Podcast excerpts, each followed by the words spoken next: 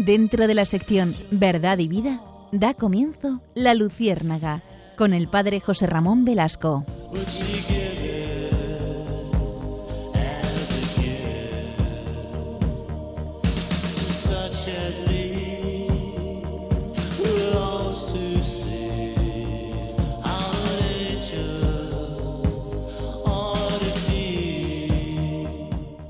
Corría el día 20 de julio de 1221.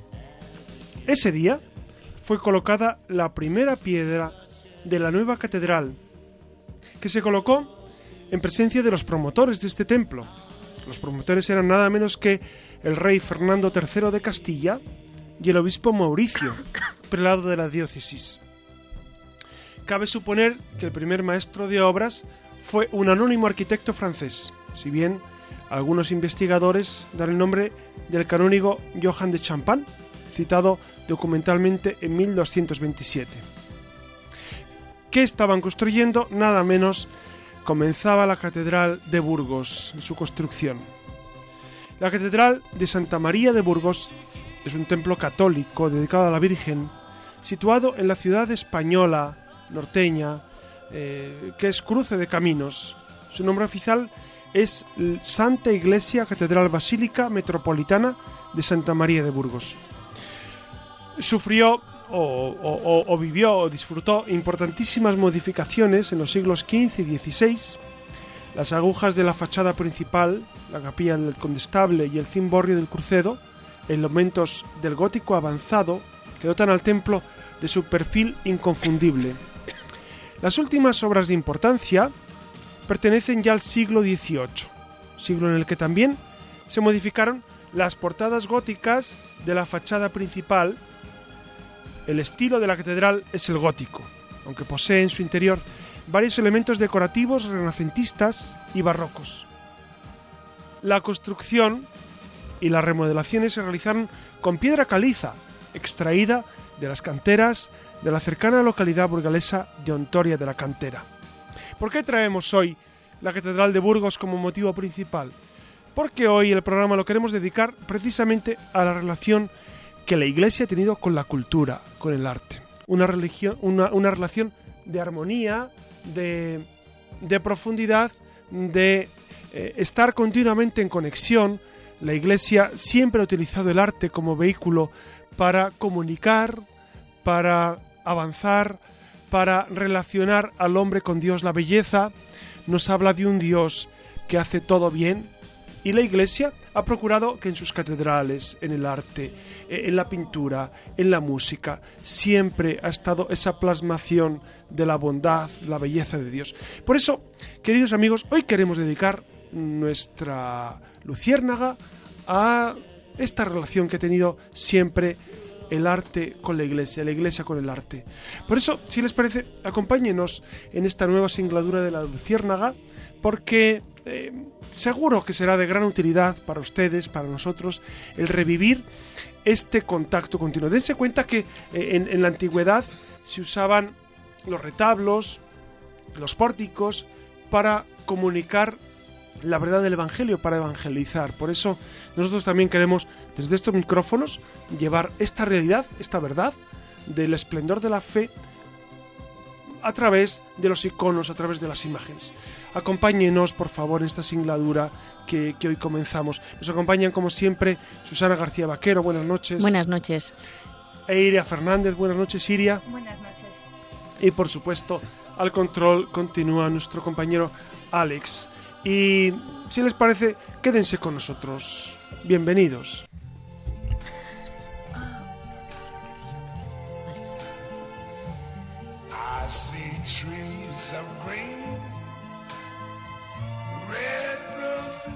A través del arte, el ser humano ensalza la grandeza de Dios, nos acerca hasta Él. ¿Quién no se ha sentido sobrecogido cuando ha entrado en una catedral gótica mientras entre sus columnas escucha el Magnificat? ¿O quién no se siente conmovido cuando observa el cuadro de Jesús clavado en la cruz? Y de arte vamos a hablar en la Luciérnaga. Vamos a acercarnos al arte para hablar de Dios, para ensalzar a Dios, y para ello haremos un pequeñísimo recorrido por tres etapas que, aunque nos quedan bastante lejanas, vamos a intentar disfrutar y vamos a intentar degustar, como hacían los cristianos en aquellas épocas. He de comentar que al ser tan extenso eh, el arte, no vamos a poder hablar de todo el periodo. Entonces vamos a tener que hablar eh, tres, que son el paleocristiano, el románico y el gótico. Bueno, primero había que distinguir seguramente la diferencia entre el arte sacro y el arte religioso. ¿Cuál es la diferencia? Sí, porque la verdad que es un poco difícil para la gente que a lo mejor no está puesta. Es que el arte religioso es aquel en que se muestra el amor a Dios, se exalta la fe en Dios y la alabanza, mientras que en el arte sacro tiene como su fin eh, es el culto a lo divino. Las representaciones además más características son las del bautismo, la de la pasión, la resurrección. Claro, y ahora, ahora que está tan de moda, ¿no? Lo que ha pasado en Atapuerca, que entiendo que eso es manifestación de arte eh, no religioso. ¿Cuáles son las primeras manifestaciones de arte cristiano? Claro, el, eh, ahora mismo el arte cristiano, las primeras que hay son las catacumbas. Las catacumbas, ya que el cristianismo era perseguido. En ella encontramos, como eran perseguidos, tenían que reunirse en las catacumbas. ¿Y qué encontramos? Pues sobre todo motivos simbólicos, como el pez, por ejemplo, en las que eh, el pez, porque es el símbolo que contiene las letras de las iniciales de Jesucristo, Hijo de Dios Salvador. Sí, que es ichthys. En, griego, pez es ichthys. Eso es. Exacto. Eh, luego tenemos el delfín, como la resurrección, el ave fénix, la paloma, la vid, pero sobre todo el anagrama de, Cristo, que es el llamado crismón, que es una, yo lo digo en español, pero José Ramón me puede decir cuáles son las letras. Es una X, eso es. Para nosotros es una X y una y una P, pero que en realidad corresponden a, a otras a otras letras. ¿Sabéis por qué el delfín es símbolo de eternidad?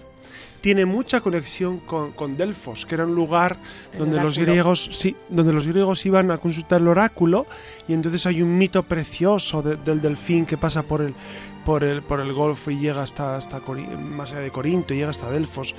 Eh, la mitología griega y, el, y la sabiduría griega es asimilada por los cristianos, y entonces cogen muchos mitos de la antigüedad para para, para, resaltar. Y lo que decía Iria muy bien es que en Altamira en eh, Altamira. En, Altamira es donde precisamente se figura, pues, de, ese modo mágico, los bisontes, los animales, pues, precisamente para, para que el mundo, el mundo eh, natural entrara en conexión con lo divino, con, la magia, con, el más allá, según ellos, ¿no? Eh, bueno, yo quería comentar que claro, estas representaciones, estos motivos eran solamente cuando eran perseguidos. Luego, cuando Constantino permitió la libertad de culto, comenzaron a realizarse ya basílicas donde podían ellos realizar su culto. Y también hay sobre todo representaciones de Jesucristo, sobre todo como el buen pastor. Y, la cruz cuando se empieza a usar como, como símbolo cristiano, porque claro, pues la cruz era un símbolo de martirio. Sí, sí, para, para ellos pensaban, sobre todo, lo tenían más cerca que nosotros, porque nosotros eh, no, no, matan a gente y sobre todo con cruz ni nada. Pero en aquella época lo tenían muy cercano y era un, como, como ha dicho José Ramón, un símbolo de martirio. Y es tras el concilio de Nicea cuando se comienza a usar una pequeña cruz.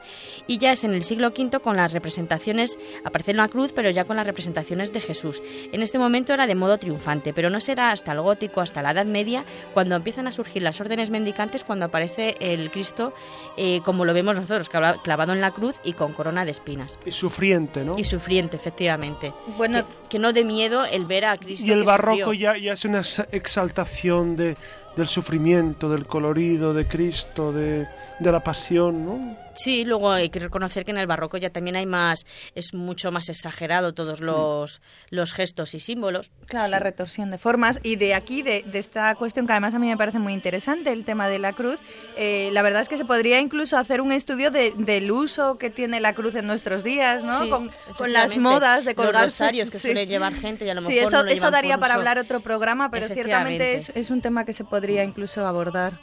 Y quería escuchar, si, eh, si están escuchando la música que hemos puesto, es del Codes Calistinus, que es de la Edad Media.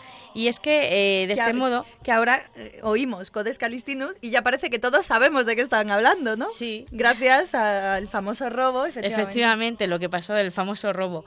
Eh, y en él, en el Codes Calistinus, la verdad que nos introduce de lleno, se puede decir que en el románico, que es un arte que se ha llamado el arte del camino, porque fue un arte que, gracias a las peregrinaciones a Roma, Jerusalén, aquí en España, en Santiago, se fue llevando ese arte, se fue extendiendo y imagínense, bueno, piensen esas iglesias de muros tan gruesos y pequeñas ventanas que dejan pasar una luz tenue que invita sobre todo al recogimiento. Y además esa luz blanca invita, aparte invita al recogimiento y a la oración, es el símbolo de Cristo. Y quisiera hablar, ya que estoy hablando del Camino de Santiago, como hemos comentado, hablar un poquito de, de, la Catedral de Santiago, que además también en el Codex Calistinus se indica que con minuciosidad quiénes fueron los maestros que lo hicieron, los maestros canteros. Y es una catedral típica de, de, peregrinación, porque no sé si habrán estado, me imagino que la mayoría de ustedes habrán estado, pero está preparada sobre todo para la llegada de, masiva de peregrinos, porque eh, no se, se, habrán fijado que detrás del altar hay un pasillo que recibe el nombre de Girola, y es que ahora también nos sirve, la verdad, sirve para que la gente pase mientras está sí. deambule, efectivamente, eh, de ambulatorio también. Sí, se llama de ambulatorio. sí, que mientras se celebra misa paseen por la parte de atrás. Pero también en la parte superior hay una tribuna que es donde, donde se acogía a los peregrinos.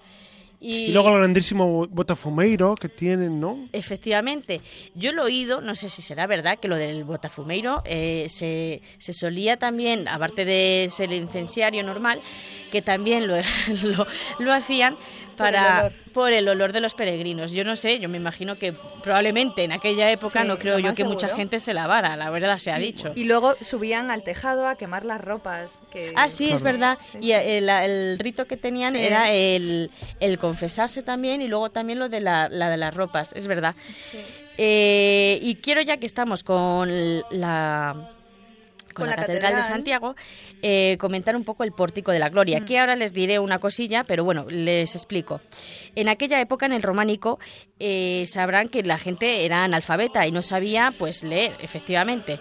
Eso era analfabeto.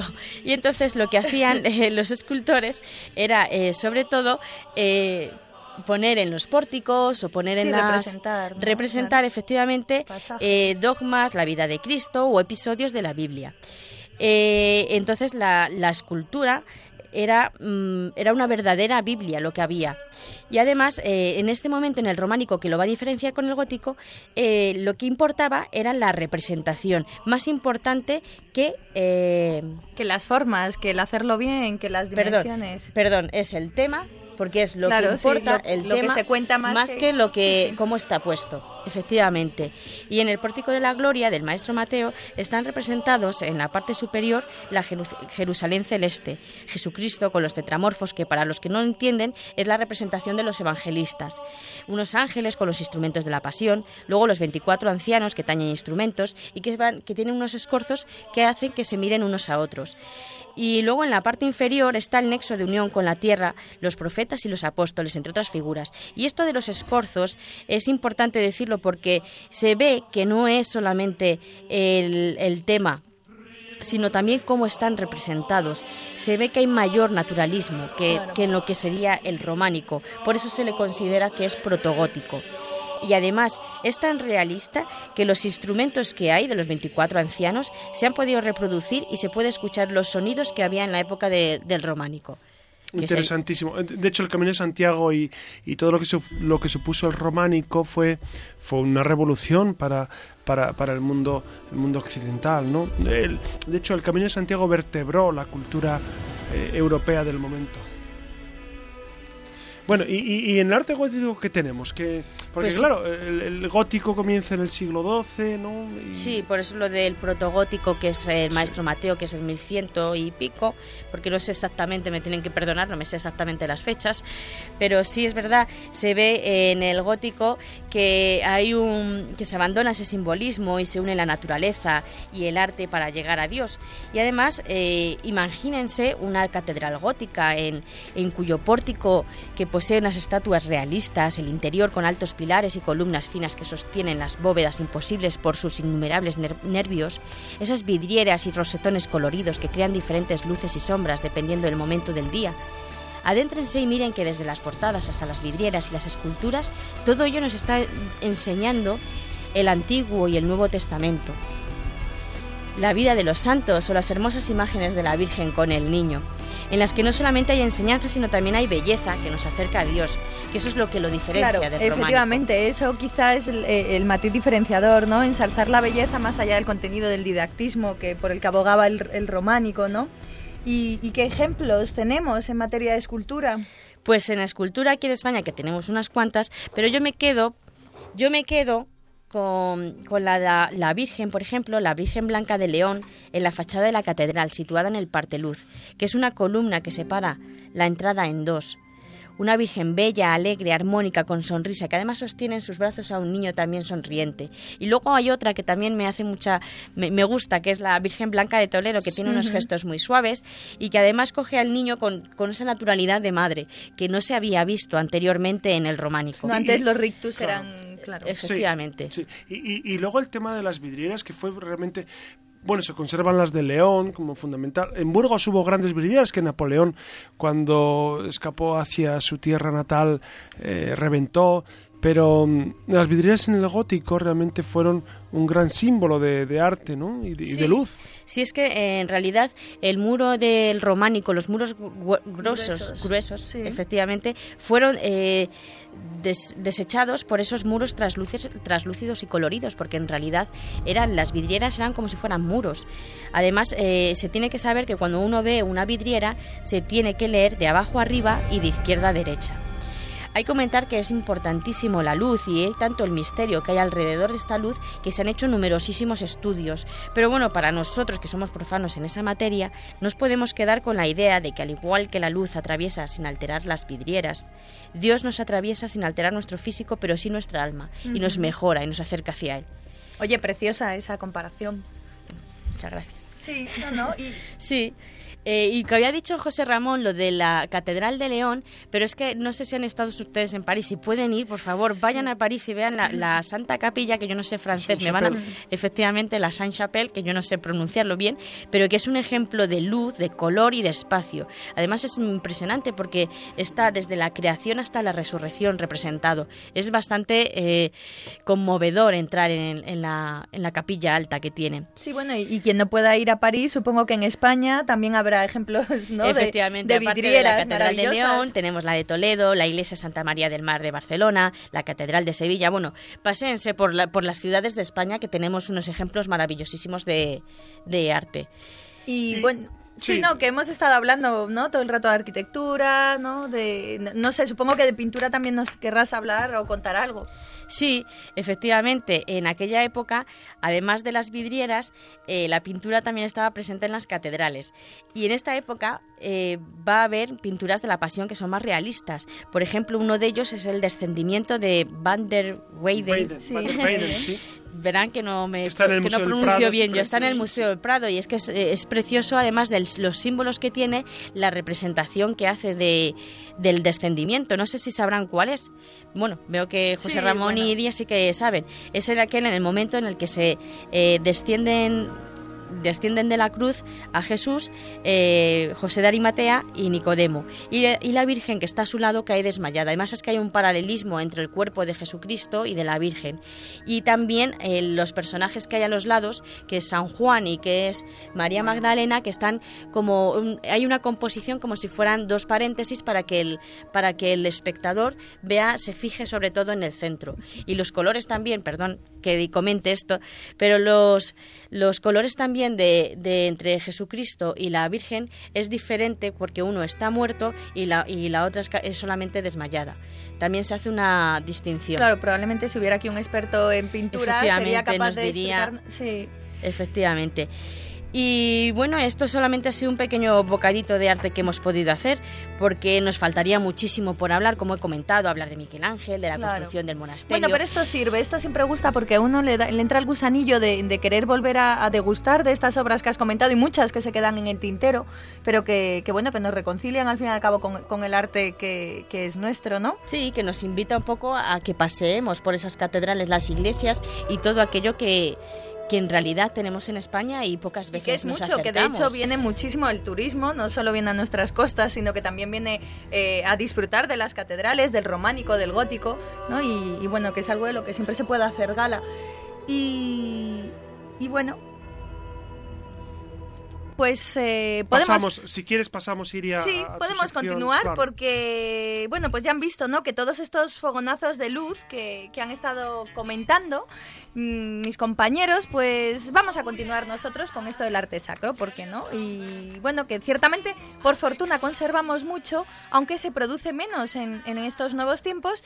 Y desde la Luciérnaga, con todos ustedes, vamos a descansar, ya saben, un poquito el alma y vamos a dejar atrapar por la cultura nuevamente. Quédense con nosotros, quédense con esta emisora que además hoy parece que, tenemos el día como muy artístico, ¿no? Estamos disfrutando con la mente puesta en Dios. Aguarden unos segundos que arrancamos con toda la bondad, con toda la verdad y con toda la belleza de la mano de la cultura, de la mano de la luciérnaga y para que, eh, bueno, pues para que podamos continuar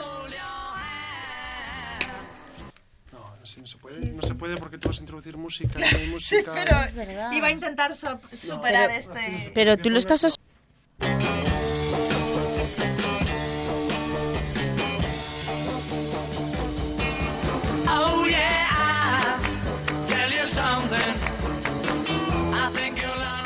Buenas noches. Después de estos fogonazos de luz, con todo lo que han estado escuchando a cargo de mis compañeros, ¿no? de José Ramón Velasco y de Susana García Vaquero, pues vamos a proseguir con esto del arte sacro, del que por fortuna mucho se conserva, aunque menos se produce en los nuevos tiempos, ciertamente.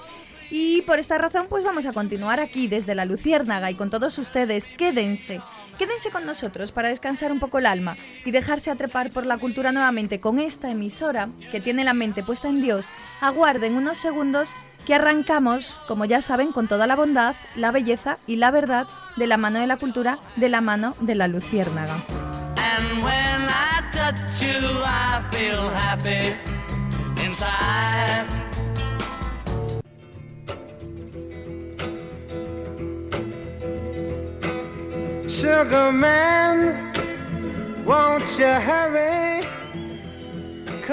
Seguro, bueno, seguro, no les ha dado tiempo porque ha sonado muy poco, pero no sufran porque va a estar sonando de fondo todo el rato estos acordes, ¿no? Y, estoy convencida que se han quedado con la boca abierta. Y es que no he podido evitar la tentación de traerles a Sixto Rodríguez, que es un cantautor de origen mexicano y afincado en Detroit, del que luego tendremos la ocasión de hablar un ratito, porque ciertamente su historia, créanme, vale mucho la pena. Así que aprovechen porque Rodríguez, como les digo, va a estar sonando de fondo un buen rato. Disfrútenlo de corazón. Y ahora, pues, pues como les decíamos, vamos a continuar con el programa de hoy, que como saben versa sobre el arte y la religión, como han estado escuchando.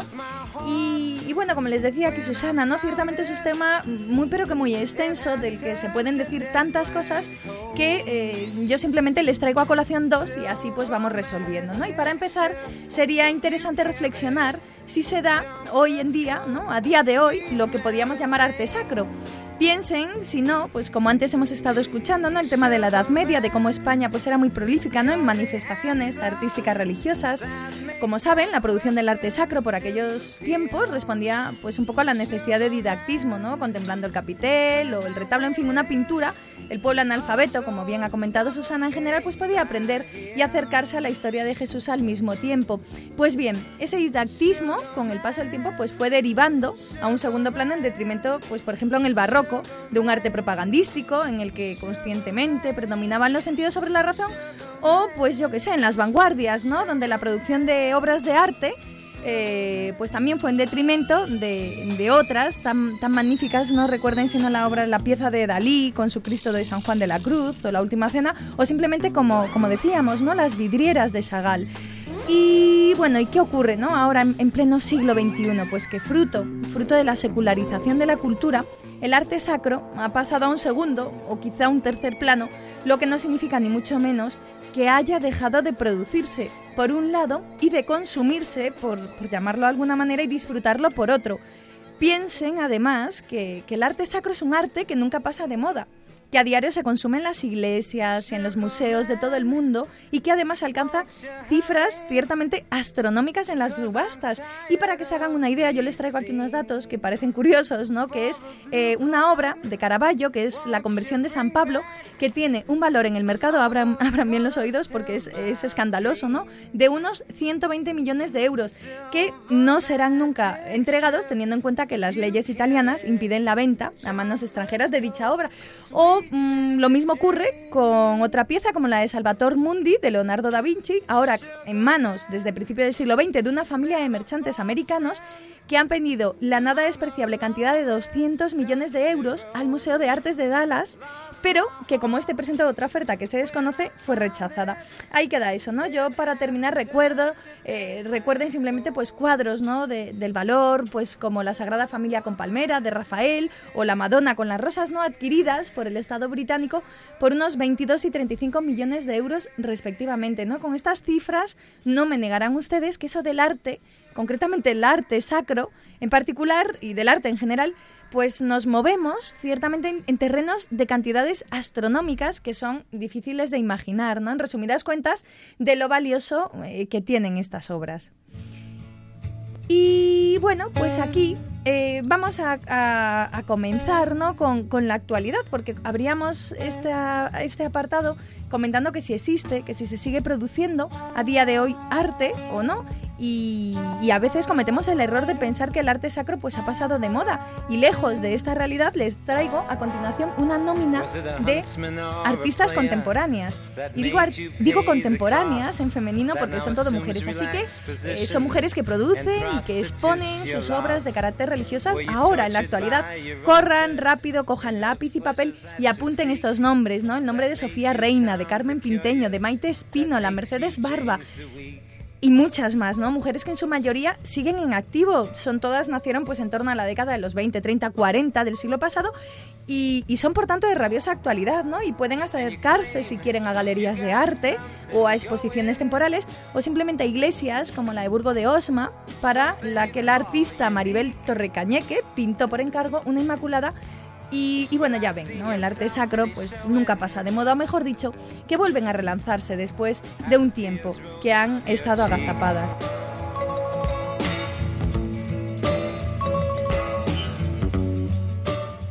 Y bueno, ciertamente no, no podíamos eh, dejar pasar la oportunidad de hablar del fenómeno artístico que, es muy nuestro, ¿no? que se viene produciendo en nuestro país eh, ya desde hace años, como son las Edades del Hombre. ¿no? Para aquellos que no lo sepan, las Edades del Hombre es una fundación de carácter religioso que tiene como objetivo la difusión y promoción del arte sacro de la comunidad autónoma de Castilla y León.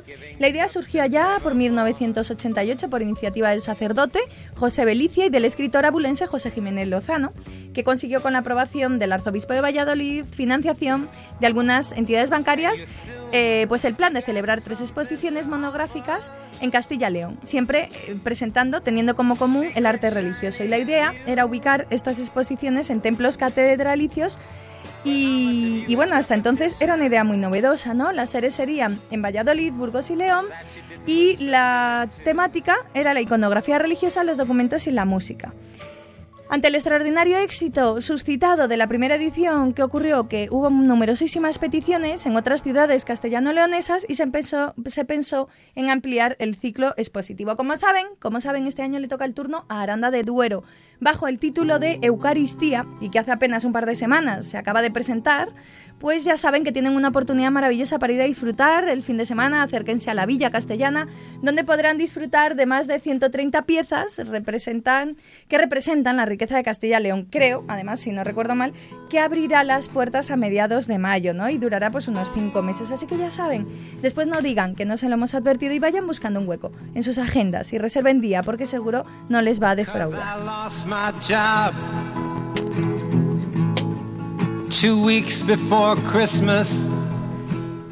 Y ya terminamos, como les comentaba al principio, ¿no? Lo que están escuchando es el disco de Searching for Sugar for Sugar Man de Sixto Rodríguez y puede que alguno de ustedes le suene el nombre, seguro, ¿no? Y, sí, efectivamente, es el nombre que da título a un documental maravilloso que en 2012 ganó un Oscar al mejor documental y que cuenta la historia de un hombre que se hizo famoso en las décadas de los 70, 80 y 90 en Sudáfrica. Alcanzó a vender millones de copias en el país africano, ganó infinidad de discos de oro y platino. Su fama era superior incluso a la de Elvis o Madonna y todo esto él sin El joven Sixto Rodríguez por aquel entonces vivía en un suburbio de Detroit y además no es el Detroit de ahora, sino que es el Detroit de los años 70 y se ganaba la vida trabajando como albañil. El caso es que en el otro lado del planeta era una auténtica celebridad y una estrella sobre la que se cernía una historia de un suicidio en plena actuación y ante tanto silencio un periodista y un crítico musical decidieron buscar algún rastro que les condujera hasta él, aunque nunca pensaron que estuviera vivo, por supuesto, ¿no? Y dieron finalmente con sus huesos. Le llamaron, le contaron que en Sudáfrica era una estrella y le invitaron a irse de gira y si la sorpresa de la llamada a medianoche fue tremenda, no lo fue menos subirse a un escenario en Johannesburgo ante más de 50.000 personas coreando todas sus canciones. La vida, como ven, está llena de caprichos. Si bien Rodríguez podía haberse quedado en Sudáfrica y disfrutar de su éxito 30 años después, decidió regresar a su casa en Detroit, donde lleva viviendo y vive desde hace más de 40 años. No, no se ha molestado en saber quién se ha hecho rico a su costa, no ha dejado de trabajar haciendo pequeñas chapuzas por las casas y barrios de Detroit, eso sí, guarda en una caja de cartón todos los recortes de prensa que se encontró en Sudáfrica donde fue recibido y despedido con todos los honores de jefe de Estado. Increíble, ¿verdad? Sugar man, won't you hurry?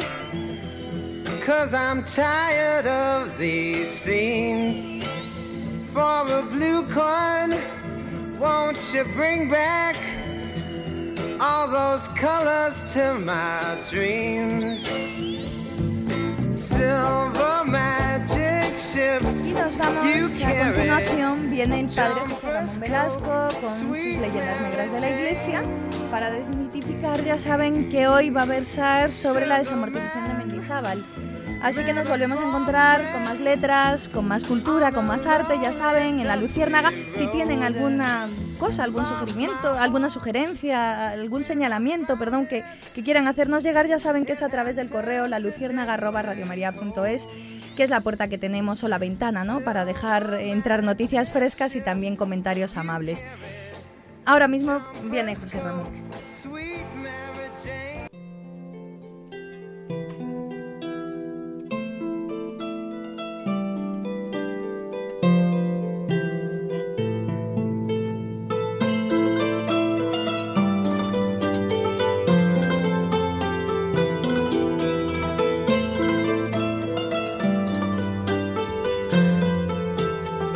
Efectivamente, vamos a hablar hoy sobre un tema que ha constituido una leyenda negra en la Iglesia y que ha sido un tema altamente comprometido y controvertido.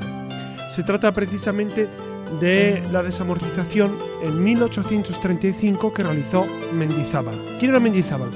Pues él era ministro, ministro de Economía, ministro de Hacienda de la época de Isabel II. ¿Qué ocurrió? Que España se encontraba enzarzada en guerras, eh, tenía que, pagar esos, esos, presupuestos altísimos de la guerra. También existía a inicios del siglo XIX un clima altamente anticlerical. La masonería, Mendizábal era masón, como otros miembros del gobierno. Eh, la masonería, digamos que, que, había influido eh, bruscamente en los gobiernos de España. No olvidemos que el pronunciamiento de Riego, en Cádiz, la Constitución, la eh, incluso ese movimiento emancipador de los países latinoamericanos, pues estuvo en gran medida fomentado, impulsado, eh, generado por la masonería. Entonces Mendizábal, como buen masón, eh, quería quitar el, poder a la iglesia, el poder por lo menos económico.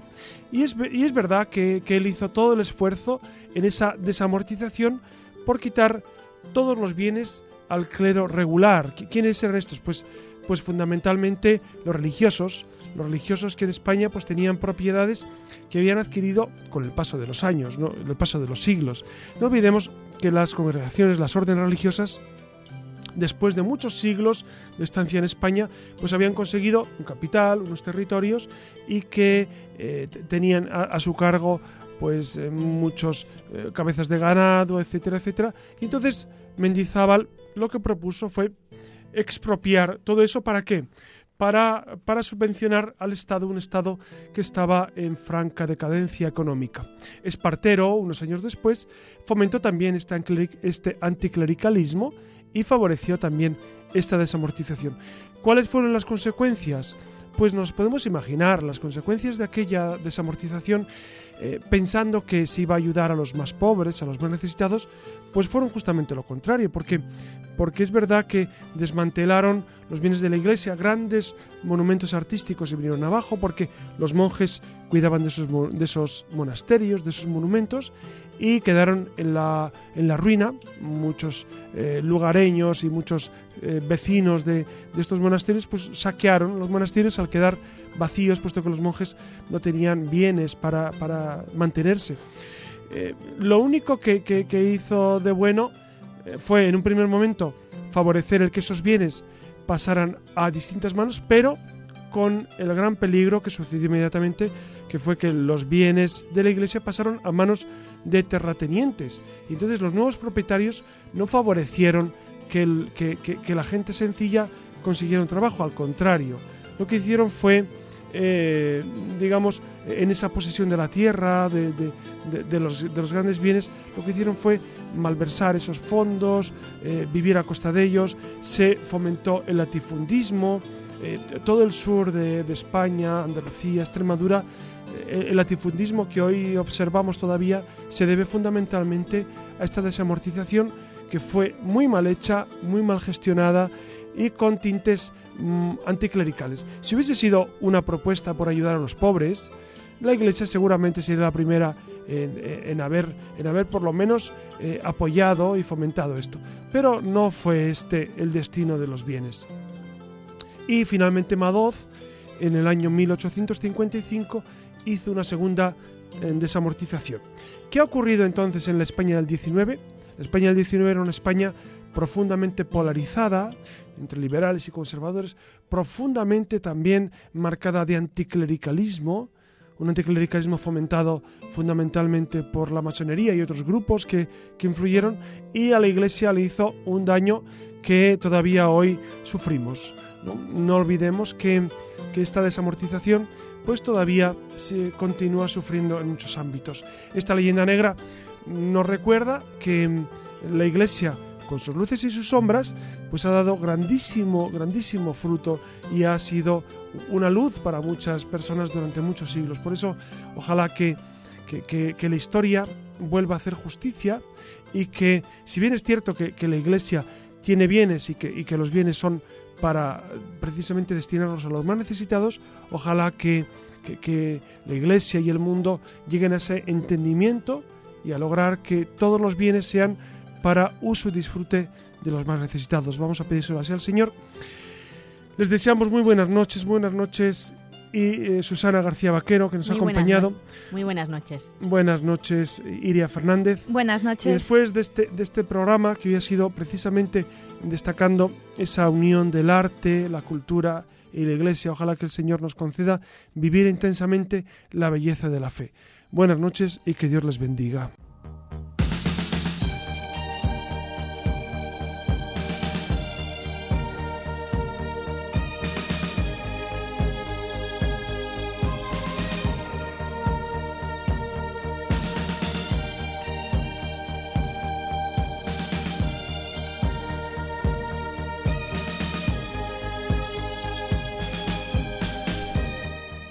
Finaliza en Radio María La Luciérnaga con el Padre José Ramón Velasco y dentro de la sección Verdad y Vida.